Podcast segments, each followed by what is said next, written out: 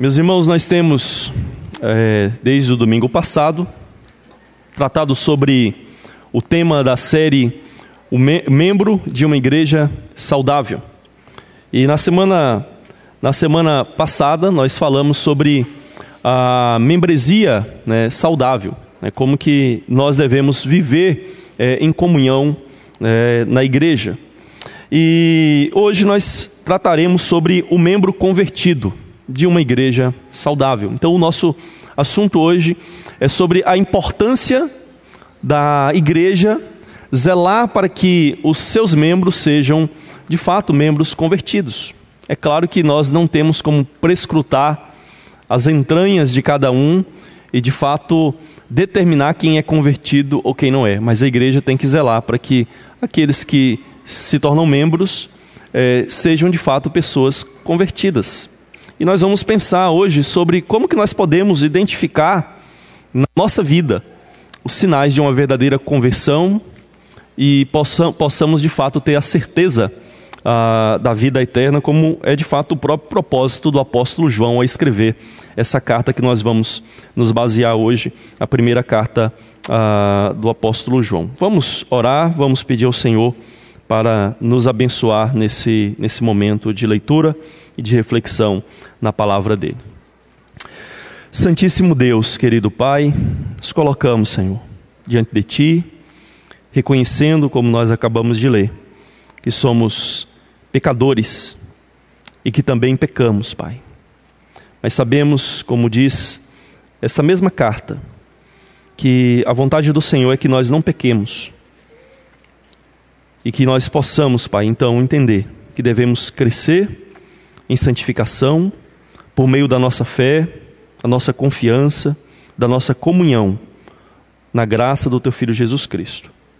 Por isso, Pai, nos ajude a entender essas verdades, nos ajude a entender esta carta, que de fato ela seja edificação para as nossas vidas. Nos ajude, Senhor, a entendermos e de fato vivermos, colocarmos em prática tudo aquilo que nós aprendemos da tua santa palavra. Nós lhe pedimos, confiados no nosso mediador, intercessor Jesus. Amém. Amém. Meus irmãos, nós vamos fazer a leitura, embora o, o nosso assunto será, será tratado em toda a primeira carta de João, nós vamos ler o capítulo 5, verso 1 a 5, que resume bem aquilo que o apóstolo João trata nessa carta.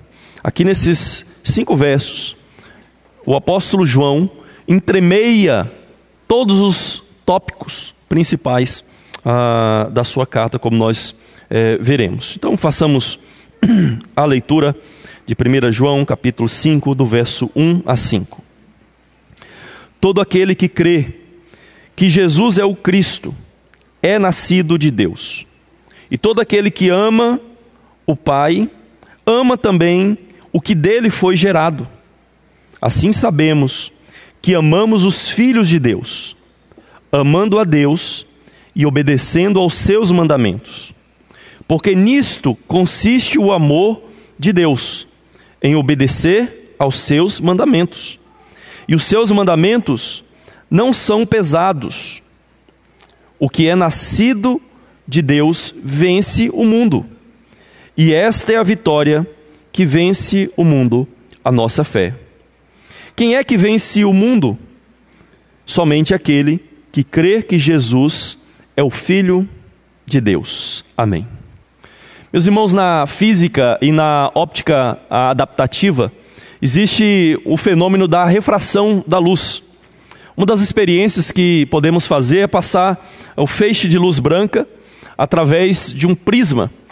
E o prisma vai refratar a, a luz, dividindo ela nos nas suas diversas cores ou no espectro é, eletromagnético de cores. E o que nós vamos perceber através dessa experiência é que a luz branca é o resultado de todo o espectro de cores é, visível.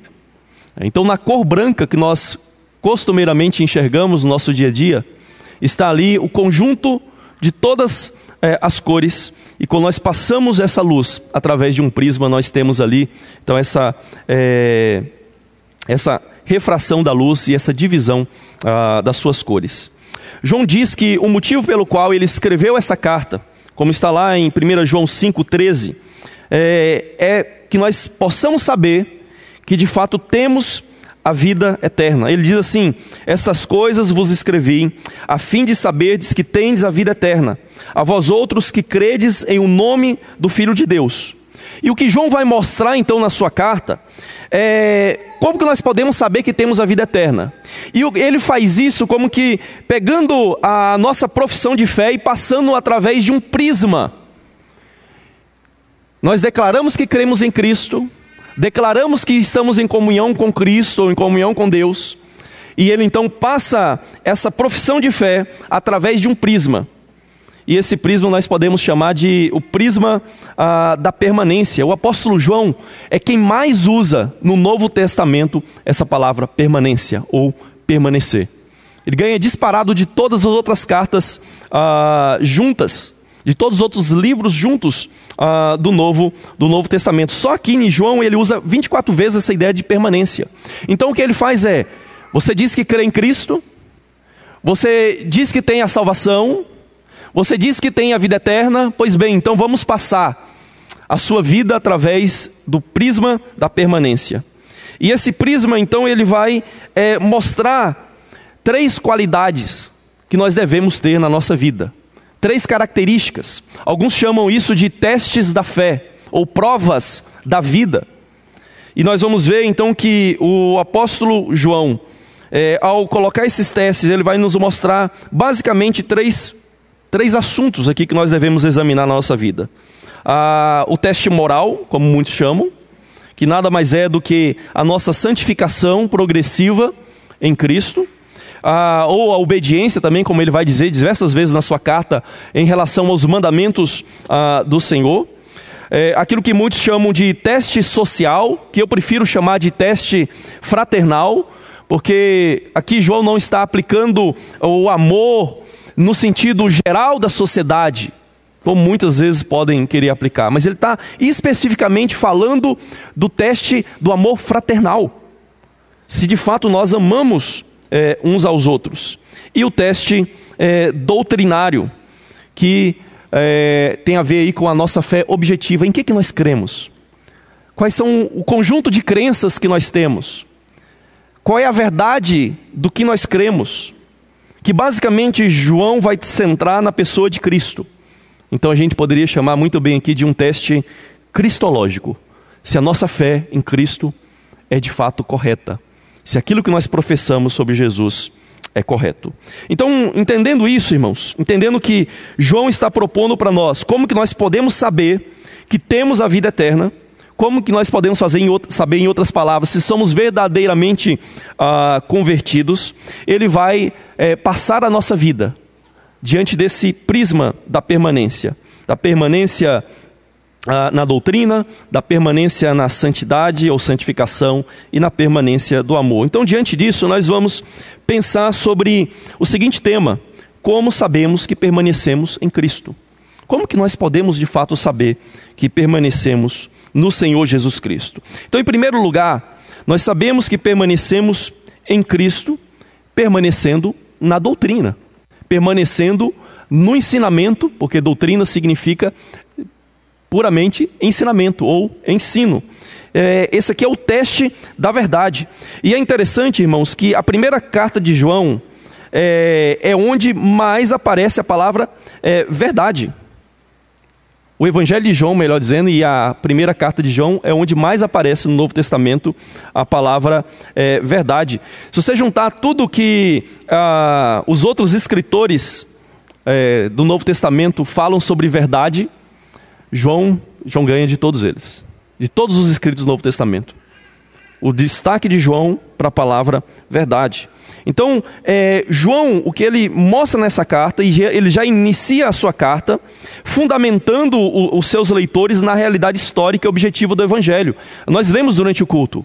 Ele vai dizer aquilo que nós temos visto, aquilo que nós contemplamos, aquilo que as nossas mãos apalparam a respeito do Verbo da vida. A vida se manifestou, nós temos visto e estamos dando testemunho. Então ele vai destacar aí que os apóstolos experimentaram a manifestação de Deus na pessoa de Cristo, e eles viram, tocaram, e podem atestar e podem transmitir a verdade desse Evangelho a verdade sobre a manifestação ah, de Cristo.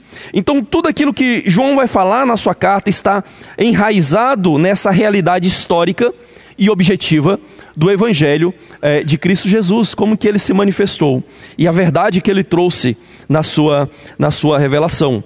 E aqui no, no texto que nós lemos, no capítulo 5, nós vemos o apóstolo João fazer menção a esse conceito aí de verdade ou de doutrina ou da fé objetiva que nós temos. Ele diz assim, ó, verso 1: Todo aquele que crê que Jesus é o Cristo é nascido de Deus. Está vendo? Qual é o conteúdo da nossa fé? Jesus é o Cristo. O que ele está querendo dizer com isso é: o homem histórico que nós conhecemos como Jesus, ele é o Cristo que foi anunciado pelos profetas do passado. E desde o Gênesis é anunciado que viria. E ele veio. E nós experimentamos a sua manifestação. Nós vimos e damos testemunho disso para vocês. E no verso 5 também ele diz assim: Quem é que vence o mundo? Somente aquele que crê que Jesus é o Filho de Deus. Ou seja, aquele que vence o mundo, aquele que é verdadeiramente convertido, é aquele que crê que Jesus é o Filho de Deus. E aqui, como na própria doutrina ou teologia de João, Cristo como Filho de Deus significa que ele é Deus. Ele é da mesma essência do Pai. Ele é igual ao Pai. Ele tem a mesma glória. Ele tem a, a mesma natureza. Ele faz até mesmo as mesmas obras, como nós vemos e lemos no Evangelho. Então, irmãos, o primeiro teste que nós podemos destacar aqui, que João propõe para nós, é testarmos a nossa vida diante da verdade e examinarmos se nós permanecemos na verdade. Quando você lê a primeira carta de João, é, observe como que João sempre vai entremear esses assuntos que nós estamos tratando aqui da doutrina, a, da santificação e do amor. Ele sempre vai entremear com a ideia e o conceito de permanência. Veja, por exemplo, que no capítulo 2, do verso 24, João diz assim: permaneça em vós o que ouviste desde o princípio. Tá vendo?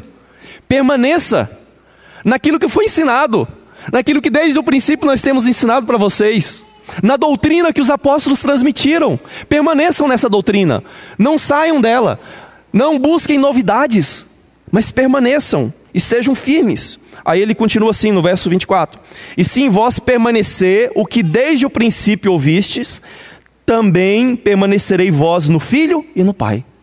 Então, se vocês permanecerem na doutrina, se permanecerem no ensinamento dos apóstolos, vocês não só estão permanecendo supostamente num, num conceito abstrato, em verdades abstratas, não, vocês estão permanecendo na própria comunhão com o Filho e com o Pai. Então nós vemos aqui que João destaca a importância da doutrina na vida da igreja. Seja o ensino correto ou a verdade, como João também vai chamar, nós precisamos permanecer nela. Um outro texto aí, em João, capítulo 2, João diz assim, verso 22 e 23: Quem é mentiroso senão aquele que nega que Jesus é o Cristo? Esse é o anticristo, o que nega o pai e o filho. Todo aquele que nega o filho, esse não tem o pai. Aquele que confessa o filho tem igualmente é, ao pai. Então, João aqui, hum, é, novamente, né, enfatizando essa ideia de que nós precisamos permanecer na doutrina. E a doutrina aqui que ele enfatiza nesses versos é: Jesus é o Cristo. E se nós negamos a Cristo, nós não temos o Pai. Você já viu pessoas dizerem, não, que o importante é crer em Deus? Aqui, irmãos, é, isso aqui cai por terra. Porque João deixa claro que qualquer um que nega Cristo, inclusive os judeus, que muitos cristãos é, às vezes, se entrar um judeu aqui, pede para orar, pede para abençoar, porque acha que o judeu é sagrado, por essência, por ser judeu. E nós não temos nada contra os judeus, mas no conceito bíblico, cristão, o judeu, só por ser judeu, só porque, por crer em Deus, ele não é salvo. Ele não tem comunhão com Deus, só por ser judeu. Porque só tem comunhão com Deus aquele que agora nessa era do Evangelho, de fato, crê que Jesus é o Cristo que foi anunciado é, no Antigo Testamento. Então, ou seja, nós não temos como, é, de fato, nos considerar salvos, convertidos, que temos a vida eterna, se nós não permanecermos na doutrina ah, correta, principalmente aqui, como é a ênfase de João em toda a sua carta, na doutrina é, de Cristo. Veja também no capítulo 4, uma grande ênfase que o apóstolo João dá, que é na encarnação de Cristo. Verso, capítulo 4, verso 1 a 2. Amados, não deis crédito a qualquer espírito, antes provai os espíritos, se procedem de Deus, porque muitos falsos profetas têm saído pelo mundo afora. Nisso conheceis o Espírito de Deus. Todo espírito que confessar Jesus, que Jesus veio em carne é de Deus. Todo aquele que confessa que Jesus veio em carne, que ele se tornou um humano de fato, não era uma mera aparência como muitos naquele tempo ali afirmavam que ele se parecia como um ser humano, mas era como aquelas manifestações de Deus no Antigo Testamento, sabe? Não era real, ele não estava encarnado, era apenas uma aparência.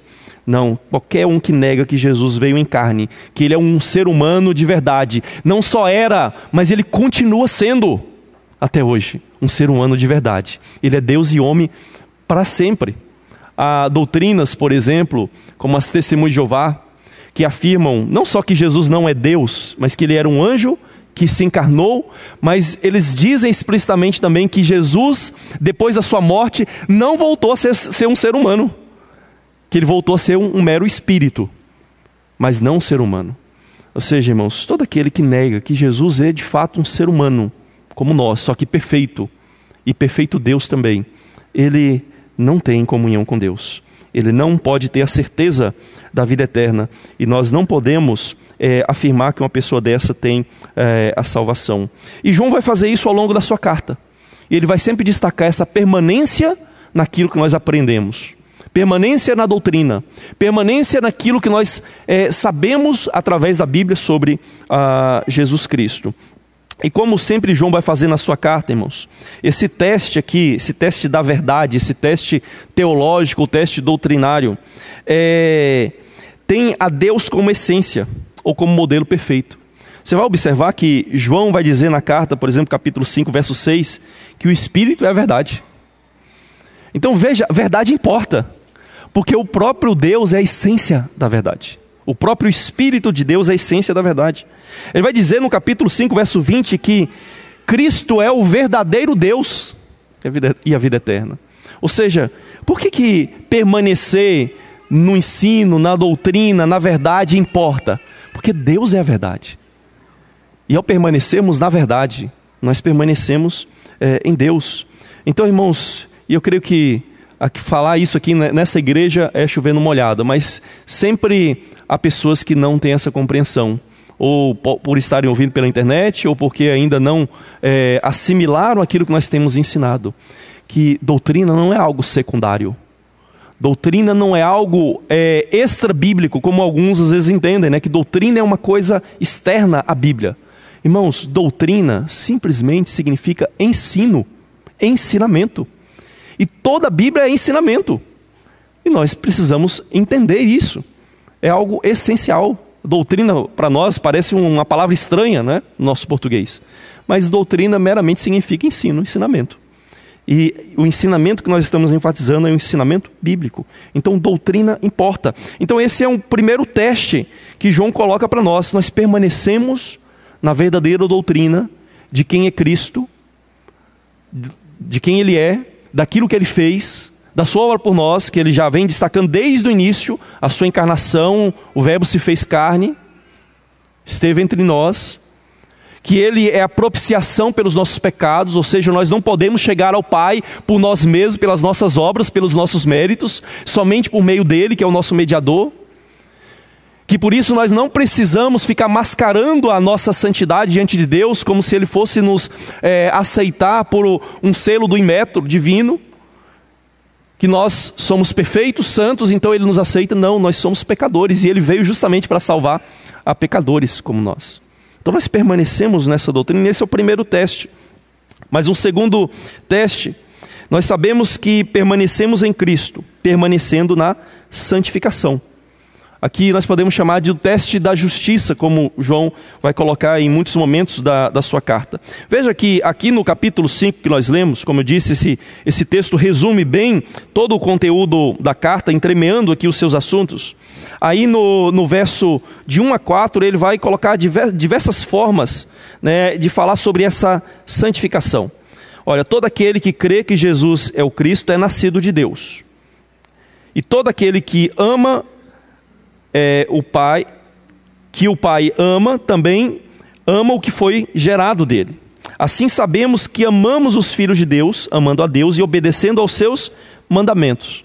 Então ele já falou da, da, de ser, sermos nascidos de Deus, de amarmos aqueles que foram gerados de Deus, amarmos aquele que foi gerado de Deus.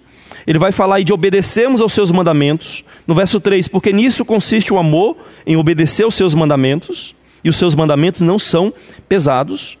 O que é nascido de Deus vence o mundo, e essa é a vitória que vence o mundo, a nossa fé. Então, de diversas formas, ele vai colocando a nossa mudança de vida com base na fé que nós professamos. Nós cremos em Deus, então nós nascemos de novo, nós agora passamos a ser capacitados pelo Senhor a obedecermos os seus mandamentos, e ele vai colocar uma ênfase aqui: os seus mandamentos não são penosos. Isso aqui é difícil, né? Porque às vezes nós achamos os mandamentos são penosos. De fato, são penosos. Na verdade, é impossível você obedecer os mandamentos perfeitamente, principalmente se você confia em si mesmo. Mas há uma grande ênfase no Novo Testamento de que nós só podemos obedecer a Deus porque é Ele mesmo quem nos capacita a obedecê-lo. Isso é fruto do novo nascimento, em união com Cristo, é fortalecido pela nossa fé constante no Senhor Jesus Cristo e é sempre em confiança nele, no Espírito dele, que nós somos habilitados a obedecermos os seus mandamentos. O apóstolo Paulo, lá em Hebreus, cap... desculpa, Romanos capítulo é, 8, vai dizer que, é, que nós não estamos na carne, mas então o Espírito nos capacita a cumprirmos os preceitos da lei. Ele que acabou de falar, havia acabado de falar no capítulo 7 que nós não conseguimos obedecer, ele vai dizer que para que o preceito da lei se cumpra em nós, que não andamos na carne, mas andamos no espírito, ou seja, é Deus quem habilita o cristão a viver é, em santificação, em crescimento ah, espiritual. Isso é graça, irmãos. Graça não é apenas nós sermos perdoados dos pecados. Como diz o reverendo Weber, pai, né? é, graça é um conceito ativo na Escritura não um conceito meramente passivo, como misericórdia, que você deixa de punir alguém que merece a punição, mas é dar algo que nós não podemos obter por nós mesmos. E no conceito de graça está embutida essa ideia de nos dar um crescimento, a santificação e uma mudança de vida. Veja lá no capítulo 2, como que o, o apóstolo João vai entremear essa ideia com a, a ideia da permanência. Capítulo 2, verso 6: Aquele que diz que permanece nele, você permanece em Cristo? Esse também deve andar como ele andou. Você tem comunhão com Cristo? Você tem verdadeira fé em Cristo? Você deve andar como ele andou. Capítulo 3, verso 6: Todo aquele que permanece nele não vive pecando, todo aquele que vive pecando não viu nem o conheceu. No passado havia algumas Bíblias, é, como a Almeida Revista Corrigida, que traduzia esse texto aqui como: é, aquele que permanece nele não peca. Aí pronto, né? Porque o João já começou a carta dizendo que nós pecamos. Mas a, verdadeira tradução e as melhores e mais modernas Bíblias traduzem de maneira correta, e até a Almeida Corrigida já fez uma revisão nova para mudar esse texto, melhorá-lo. É, é, é, isso que está na, na NVI, na Almeida Revista Atualizada. É, não vive pecando. Aqui é uma ideia de uma vida habitual no pecado uma vida escrava, como o apóstolo Paulo vai chamar diversas vezes nas suas cartas, a escravidão, o domínio, o controle completo do pecado. Ou seja, aquele que permanece em Cristo não vive habitualmente escravo, dominado é, pelo pecado. Aí ele vai dizer: quem vive pecando não viu nem é, o conheceu. Então, isso é, é uma realidade, irmãos, nós não temos como negar isso. Embora nós afirmemos constantemente que a salvação pela fé, pela graça, não nos é, deve ser desculpa para pecarmos, constantemente nós vemos pessoas caindo nesse erro, de achar que porque são salvos pela fé, pela graça, então eles podem viver de qualquer maneira. E nós não afirmamos isso. Os nossos símbolos de fé não afirmam esse tipo de, de coisa. Nós afirmamos sim que pela fé nós somos justificados e pela fé também nós somos santificados em Cristo. Ele não é só a nossa justificação, Cristo também é a nossa santificação. Só que a justificação é instantânea, Deus já nos aceita instantaneamente diante do Senhor. Mas a santificação é progressiva, ela é crescente na nossa vida. E por crescente eu não quero dizer que não haja vales, momentos em que nós é, parecemos regredir na nossa, na nossa vida. Mas eu sempre vejo a santificação na vida do cristão e essas oscilações que nós temos nesse progresso de santificação como uma oscilação crescente. Pensa assim numa oscilação em que, em vez dela ficar assim, ó, no mesmo plano, horizontal, ela vai assim, ó. A gente oscila sempre em direção é, superior. Nós sempre crescemos, embora tenhamos momentos relativos na nossa vida em que parece que nós é, regredimos. É, quando nós pecamos, isso de fato acontece, mas devemos é, nos lembrar. E João quer quer nos dar uma plena consciência disso, e é por isso que ele vai repetir essa ideia de não, não vive pecando diversas vezes na sua carta. Veja, por exemplo, capítulo 3, verso 9: todo aquele que é nascido de Deus. E é interessante que muitas vezes ele vai usar esse conceito, todo aquele. Não é alguns cristãos que são mais é, especiais e espirituais, como na, na doutrina católica, né? dos santos que podem viver de uma maneira sublime na presença de Deus, de maneira que é, quando eles morrem, eles podem ir direto para o céu, não precisam passar por o purgatório que todos os cristãos normais passariam, porque eles, eles têm uma medida maior de santidade. Ele vai dizer que não, todo aquele que é nascido de Deus não vive na prática de pecado, pois o que permanece nele é a divina semente. Ora, este não pode viver pecando porque é nascido de Deus. Veja aqui, irmãos, que nesse verso 9 do capítulo 3, está o fundamento da nossa santificação. É nascido de Deus. Ou seja, não é com base na nossa própria natureza humana, nossa força humana que nós nos santificamos, mas é porque nós nascemos de Deus. E nós não vivemos na prática do pecado. Aí ele vai enfatizar isso, ó. Pois o que permanece, olha a palavrinha mágica de João. Que permanece nele é uma divina semente. Algo de Deus em nós provavelmente uma referência que é o Espírito de Deus, o Espírito de Cristo em nós. E essa divina semente nos, não nos deixa vivermos na prática do pecado, é o que ele vai dizer adiante. Ó. Não pode viver pecando. Aqui ele coloca como se fosse uma impossibilidade de um verdadeiro cristão que foi verdadeiramente nascido de novo, viver escravo do pecado. Não pode viver pecando. Está vendo? Ele coloca como impossibilidade. Ele não está dizendo o cristão verdadeiro nascido de novo não peca, que você não comete falhas na sua vida, que você não comete até pecados absurdos na sua vida. Ele não está falando isso. O que ele está dizendo é o seguinte: o cristão verdadeiro, ele não vai viver constantemente escravo do pecado. Ele vai pecar, ele vai se arrepender, e ele vai voltar para Cristo, e vai crescer em santificação em Cristo, capacitado pela graça dele. Então, essa divina semente esse novo nascimento é quem nos dá capacitação para é, nascer, para vivermos é, em santidade. E João vai enfatizar isso ao longo da sua carta. Depois os irmãos podem ler com muito mais, mais calma é, e ver como que João vai entremear essa ideia da santidade, da obediência aos mandamentos com a permanência, permanência em Deus, permanência em Cristo. Então, irmãos, esse teste ou essa prova nós devemos observar que também tem a Deus como essência ou como modelo. Você vai ver que lá no capítulo é, 1, verso 5, o apóstolo Paulo, João, desculpa, toda hora Paulo, né? Difícil. O apóstolo João, ele vai dizer que Deus é luz. Deus é luz. Aí, para falar de toda a qualidade de Deus, de toda a glória de Deus, de toda a perfeição de Deus, assim como a luz né, branca é a somatória de todas as cores do espectro, também, né, a Deus ser luz é a somatória de todas as suas qualidades, de toda a sua a glória. E ele vai dizer também no capítulo 2, aí no verso 1, 29, o capítulo 3, verso 7, que Cristo é justo. Ele é justo. Ou seja, quando ele está nos colocando para sermos santos, justo, não vivemos em escravidão ao pecado, ele coloca como base, como modelo, o próprio Deus. O próprio Deus é justo. Então, como filhos de Deus, como seguidores de Cristo, nós também devemos nos parecer com o Pai e com é, o Filho. Então, é, esse teste, essa prova tem a Deus como essência ou como modelo. E aqui eu quero destacar é, algumas coisas, irmãos. A nossa obediência não ganha o amor de Deus. Nossa obediência a Deus, aos seus mandamentos, não ganha o amor de Deus, mas sim o evidencia nós tornamos evidente que estamos debaixo do amor de Deus através da nossa vida crescente em obediência. Então a nossa obediência não remove, nossa desobediência não remove o amor de Deus, mas sim vai abalar a nossa segurança. Se você ler a nossa confissão de fé, vai dizer lá que a certeza da salvação não é intrínseca à fé verdadeira.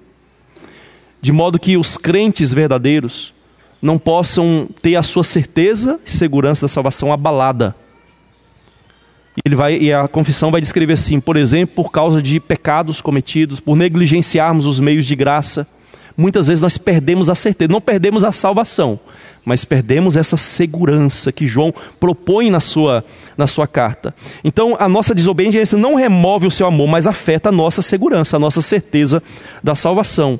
Então nós não podemos afirmar com segurança que a sua graça é nossa, se não mostrarmos nenhuma evidência de que nossas vidas estão, é, são dele, que nós estamos entregues totalmente a ele.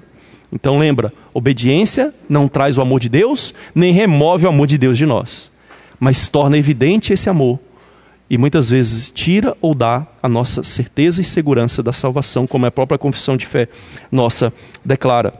Uma outra coisa que é importante nós destacarmos aqui é que João não está se referindo à obediência perfeita, mas a uma nova trajetória de vida, é uma direção. É o que a palavra conversão em português significa, né? É você estar se convertendo, está fazendo uma, como nós dizemos no trânsito, uma conversão, ou seja, mudança de direção da onde você estava indo. Então, na nossa conversão, no novo nascimento, nós estamos mudando a nossa trajetória de vida, uma trajetória de vida que brota da transformação radical de termos nascido de novo. Então, essa é a base, nós nascemos de novo. Cristo está sendo formado em nós. Então, Ele está nos conduzindo em crescente santificação. E à medida que nós vemos isso na nossa vida, nós vamos tendo cada vez mais uma plena certeza de que somos verdadeiramente convertidos e de que temos verdadeiramente a, a vida, a vida eterna. Uma outra coisa importante é que o Evangelho nos oferece a única esperança para aqueles em condição de pecado. Aqueles que estão em pecado, aqueles que é, nasceram em pecado, a única solução é a boa notícia de que Jesus se manifestou para tirar os nossos pecados. Está aí no capítulo 3, verso 5. Ele se manifestou para tirar os nossos pecados. Ele se manifestou para destruir as obras do diabo. E aí, por obra, ele está falando do pecado, que foi causado inicialmente pela tentação é, de Satanás e pela própria rebeldia inicial uh, de Satanás. Então Cristo veio para tirar o nosso pecado, não só a culpa, mas o pecado de fato presente eh, na nossa vida. Então, à medida que o Evangelho continua sua obra transformadora na vida dos crentes, eles, nós cada vez mais nos assemelhamos ao Pai eh, Celestial. Então, irmãos, essa marca não deve ser vista como de uma forma legalista. Nós devemos entender que ela é fruto do novo nascimento é fruto da graça de Deus, da capacitação que o próprio Deus nos dá. Na verdade, é o resultado da nossa própria permanência em comunhão constante com Cristo. Nós não podemos nos santificar por nós mesmos, pelo nosso próprio esforço e pela nossa própria habilidade. Somente permanecendo em Cristo nós crescemos como fruto dessa, dessa comunhão uh, nele. Mas em terceiro lugar, nós sabemos que permanecemos em Cristo, permanecendo no amor. Aqui, como eu disse, é o teste da fraternidade. Não gosto muito daquele, como muitos colocam, o teste social. Porque parece que João está falando, olha, ame indefinidamente. Né? Não, ele está falando de algo bem definido. Nós precisamos amar os irmãos na fé. E infelizmente, irmãos, nós vemos pessoas que amam mais as pessoas do mundo, se importam mais o que pessoas desse mundo falam do que com seus irmãos na fé. Se importam mais com que governantes falam do que com seus irmãos na fé. E João aqui nos coloca é, esse teste do amor. Lembra que na história da igreja, João ficou conhecido, além de ser o teólogo, ele também ficou conhecido como é, o apóstolo é, do amor. E conta-se que João, ao ser levado para a igreja, provavelmente ali na cidade de Éfeso, já idoso, ele entrava na igreja e dizia: Amai-vos uns aos outros, amai-vos uns aos outros. E sabe uma coisa interessante? Primeira, a primeira carta de João é, é onde esmagadoramente mais ocorre a palavra amor no Novo Testamento. Essa pequena carta, onde mais aparece a palavra amor.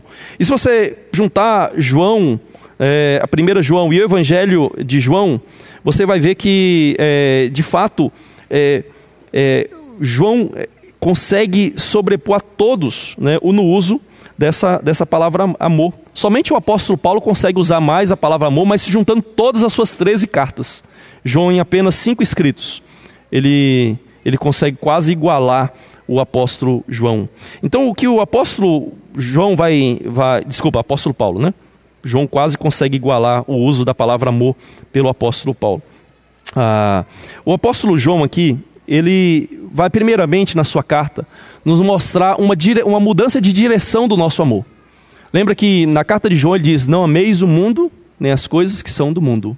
Se alguém amar o mundo, o amor do Pai não está nele.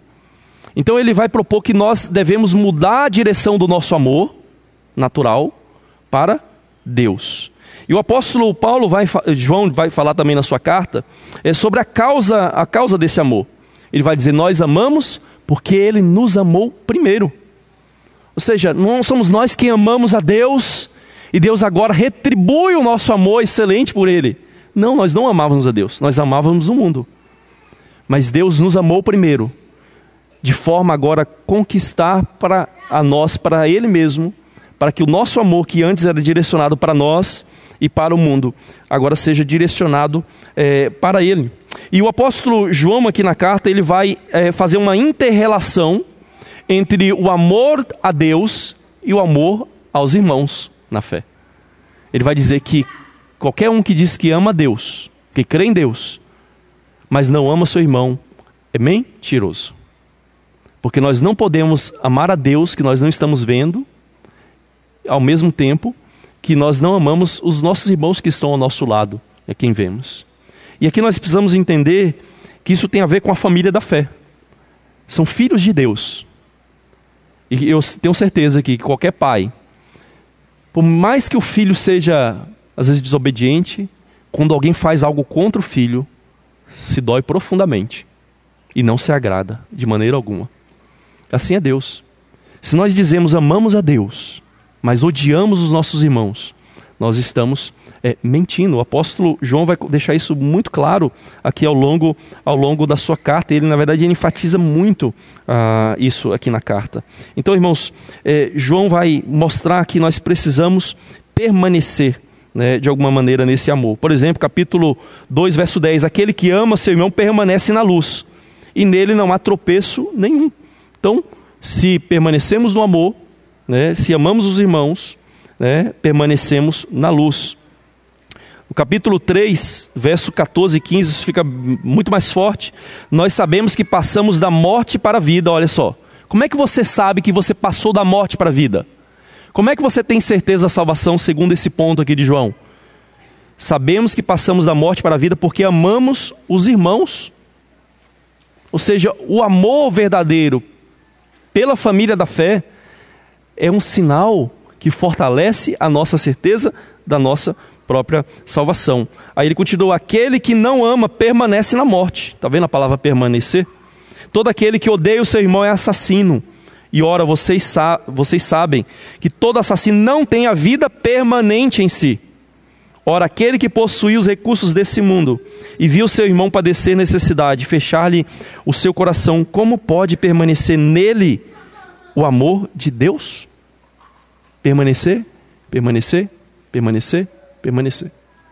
Então ele enfatiza: nós podemos ter a certeza de que somos salvos, que temos a vida eterna, porque nós amamos. Então o amor que veio de Deus, que é capacitado por Deus, se torna uma evidência na nossa vida de que nós, de fato, temos é, a salvação. E ele vai enfatizar isso e vai dizer: olha, o amor lança fora o medo. E ele vai dizer assim: aquele que teme não é aperfeiçoado no amor. E ali, irmãos, ele não está falando do amor de Deus, como muitas vezes eu já entendi. O que ele está dizendo era: sabe o seu medo? Medo de ser condenado naquele dia? é uma evidência clara do seu, do seu coração testemunhando contra você de que você não tem amado os irmãos, os filhos de Deus, como você deveria amar. Porque se você amasse, você lançaria fora esse medo de ser condenado naquele dia, porque o amor é evidência dessa, dessa nova natureza, desse novo coração que Deus uh, gerou na sua vida. Então, aquele que ama, né, pode ter essa segurança né, é, de que é, é, de fato é salvo. E João vai fazer é, esses tipos de colocações ao longo da sua carta, irmãos, de maneira muito categórica, de muito, muito forte. E aqui eu queria terminar esse ponto é, destacando o seguinte: esse teste ou essa prova também tem a Deus como essência ou como modelo. Lembra? Ele fundamenta é, o teste da doutrina dizendo: o Espírito é a verdade, Cristo é o verdadeiro Deus. Ele fundamenta o teste da santificação, o teste moral, dizendo: Ele é justo, Ele é luz. E ele aqui também fundamenta o teste é, fraterno ou teste do amor, dizendo: Deus é amor. Deus é amor, Ele é a própria essência, Ele é o próprio paradigma ou modelo perfeito é, de amor. Então, irmãos, a base de todo esse comportamento aqui que João descreve, baseado no amor e alegria, é a graça. Nós amamos porque Ele nos amou primeiro. É Ele quem ama, é dele que vem o amor, e dele nós aprendemos a amar nós aprendemos com Cristo. Por isso que Cristo deixou muito claro: o mundo vai saber que vocês são meus discípulos, são verdadeiramente seguidores meus, se vocês amarem uns aos outros como eu vos amei. Está vendo? O destaque de Jesus. Como é que o mundo vai reconhecer que vocês realmente me seguem? Quando vocês amam uns aos outros, como eu é, os amei. Então a nossa obediência não é um esforço temeroso de agradar a Deus, mas uma resposta de gratidão e alegria ao amor é, com que Ele já nos abraçou e nos proveu com o sacrifício de seu Filho. É, então, Deus nos deu o seu amor. Ele provou o seu amor em Jesus Cristo. Então, o Evangelho, irmãos, se torna essa boa notícia, esse grande conforto e alegria em entendermos que Deus faz tudo por nós. É, ele faz tudo, ele nos conduz a tudo aquilo que ele, que ele de fato é, planejou com, por, meio, por meio de Cristo. E Ele vai nos habilitando, nos capacitando a cada dia mais a, a olharmos para eles, né, as três pessoas da Trindade, como perfeitos, modelos de verdade, de justiça e de é, amor. E nós devemos então crescer é, capacitados pela, pela Sua graça, em demonstrarmos essas, essas, esses testes ou essas provas de uma verdadeira conversão, há provas de que nós temos verdadeiramente a vida eterna. Uma observação, irmãos. Nem sempre nós vamos ver essas provas de maneira perfeita na nossa vida, porque nós não somos perfeitos. O que nós devemos olhar para essas provas, né, e é enxergarmos se elas estão de alguma maneira presentes verdadeiramente em nós. Mas o nosso amor pelos nossos irmãos nunca vão ser perfeitos. E muitas vezes nós achamos que nós podemos ser redentores dos nossos irmãos, não é? Quantas vezes a gente vê pessoas é, achando que elas podem, pelo seu esforço, pela forma como elas agem, serem redentores de outras pessoas? Nós não podemos. O nosso amor nunca vai ser redentor e o nosso amor nunca vai ser perfeito. Mas o que nós devemos observar é, de fato, nós demonstramos sinais claros e práticos como o apóstolo João vai colocar na sua carta, né, que não é um mero amor sentimental, teórico, mas um amor que se traduz em prática, em ação concreta em favor dos nossos irmãos. É observarmos se isso está presente na nossa vida. Não igual ao perfeito, você nunca vai encontrar isso em você. Se você tentar encontrar essa perfeição, você vai se desesperar e falar: Eu não tenho salvação, pastor. Mas você tem que observar: você demonstra, de alguma maneira, essa marca, esse teste do amor? Você demonstra também é, esse teste da santificação, o teste da justiça na sua vida, ao crescer a cada dia em santificação, lembra, você também não vai ter santificação perfeita nessa terra. Você nunca vai ser perfeito. Na verdade, o apóstolo é, João vai, vai deixar bem claro que é, nós somos filhos de Deus, mas ainda não se manifestou o que haveremos de ser. Quando ele se manifestar, nós seremos semelhantes a ele, porque o veremos como ele é. Mas nós não somos ainda. Mas ele vai dizer assim: todo aquele que tem essa esperança já se santifica. Porque nós esperamos ser como Cristo, perfeitos naquele dia, é que nós já crescemos a cada dia em santificação. Então o que você deve observar não é os pequenos deslizes da sua vida. Você tem que observar é, você tem vivido em crescimento espiritual, mesmo tendo altos e baixos, mas ainda ao longo da sua vida, olhando é, de forma mais distante, né, ao longo dos anos, você tem visto um desenvolvimento na sua vida moral, espiritual, você tem crescido. É isso que tem que observar. E cada pecado que você enxergar na sua vida deve te fazer fugir ainda mais para Cristo. Se refugiar ainda mais nele, entender que se nós, João escreve, eu escrevo para que vocês não pequem, mas se você pecar, não se desespere, vá até Cristo. Ele é o perfeito advogado junto ao Pai. Ele é a propiciação pelos seus pecados. Não é a sua santidade que propicia é, a sua comunhão com Deus. É Cristo quem propicia a sua comunhão com Deus. Terceiro, permanecendo na doutrina, irmãos, nós nunca vamos ter doutrina perfeita. Não ache, você que é membro da, da aliança, ou você que vai se tornar membro da aliança, que também nós achamos que nós temos a doutrina perfeita. Não. O que nós temos é esse desejo sincero de buscarmos cada vez mais conhecermos a Deus através da Sua palavra e de nos sujeitarmos cada vez mais àquilo que a Bíblia nos ensina mas nós não somos perfeitos em fazer isso. Nem a igreja como um todo é perfeita em fazer isso. Nem nós individualmente, nem mesmo nós pastores, somos perfeitos em estabelecermos a doutrina. Então não ache que a doutrina perfeitinha é garantida a nossa salvação. Não. Mas tem uma doutrina que essa é muito clara nas Escrituras. Essa nós não podemos abrir mão. É a centralidade da nossa vida em Cristo a nossa vida centrada em Cristo, que Ele é Deus que se tornou homem, 100% Deus e 100% homem, para toda a eternidade, não uma parte só, mas a partir do momento que Ele se encarnou, Ele jamais deixou ou deixará de ser um ser humano como nós, só que perfeito, como um modelo perfeito de imagem de Deus para nós. Essa doutrina de quem Cristo é, da Sua obra, por exemplo, a salvação somente pela fé em Cristo, nós não podemos negociar. Como João diz, deixa bem claro: quem tira essa doutrina, não permanece nessa doutrina, não tem a vida. Então, nós não temos doutrina perfeita em todos os aspectos. Podemos falhar em uma ou outra, não conscientemente, porque acho que ninguém vai conscientemente dizer assim: ah, não, eu estou crendo nisso aqui, mas eu sei que é mentira. Né? mas nós sabemos que muitas vezes, sinceramente, nós podemos estar enganados com relação a algumas doutrinas. Mas nós sabemos, pela nossa própria confissão de fé, que as doutrinas essenciais para a salvação, que nos caracterizam como cristãos e caracterizam todas as igrejas como cristãs, têm que estar presentes na nossa vida. E essas são muito claras nas Escrituras. Não são passíveis de discussão, como muitos às vezes dizem, que é, não, cada um, um teólogo crê desse jeito, outro teólogo crê desse jeito, e cada um segue o que quer. Não, não é assim. Nós sabemos que há coisas que não são tão claras nas Escrituras, mas aquilo que é claro, que é muito óbvio na Escritura, nós não podemos é, negociar na nossa vida.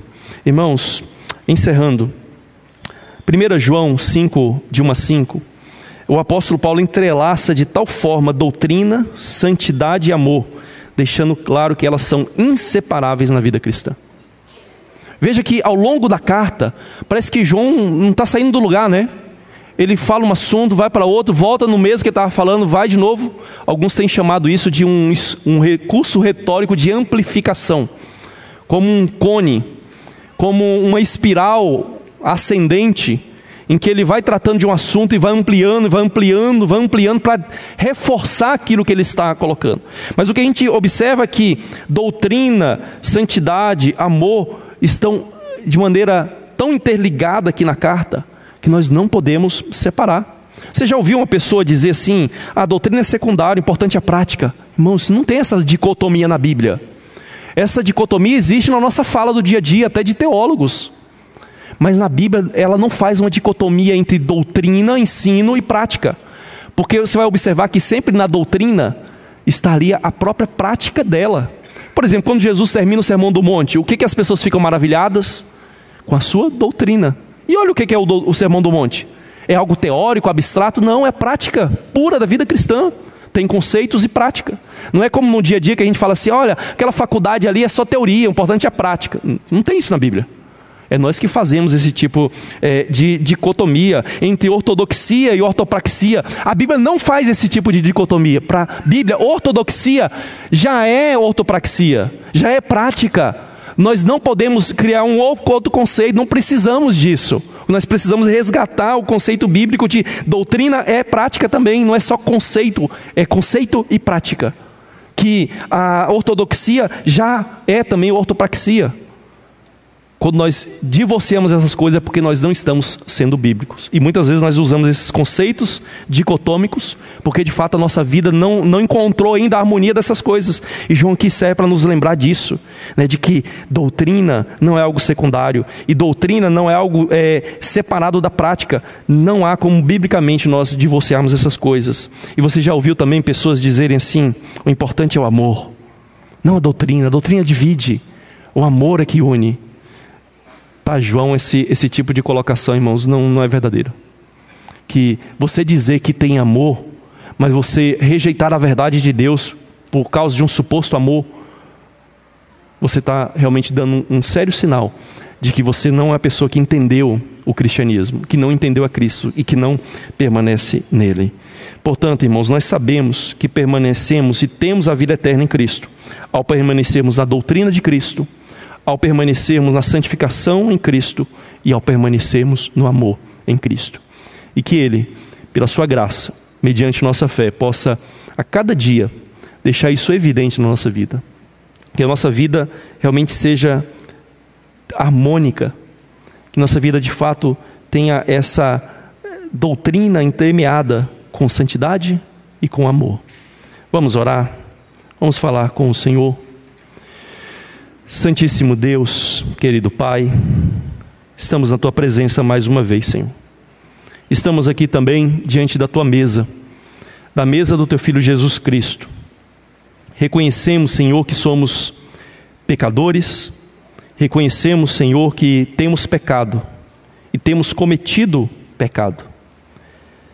Mas queremos, Pai, colocar a nossa vida diante do sacrifício do teu filho Jesus entender que por meio da fé nele, nós já somos plenamente, totalmente aceitos e amados pelo Senhor. E que aquilo que nós fazemos não traz ou retira o teu amor de nós, mas o evidencia nas nossas vidas.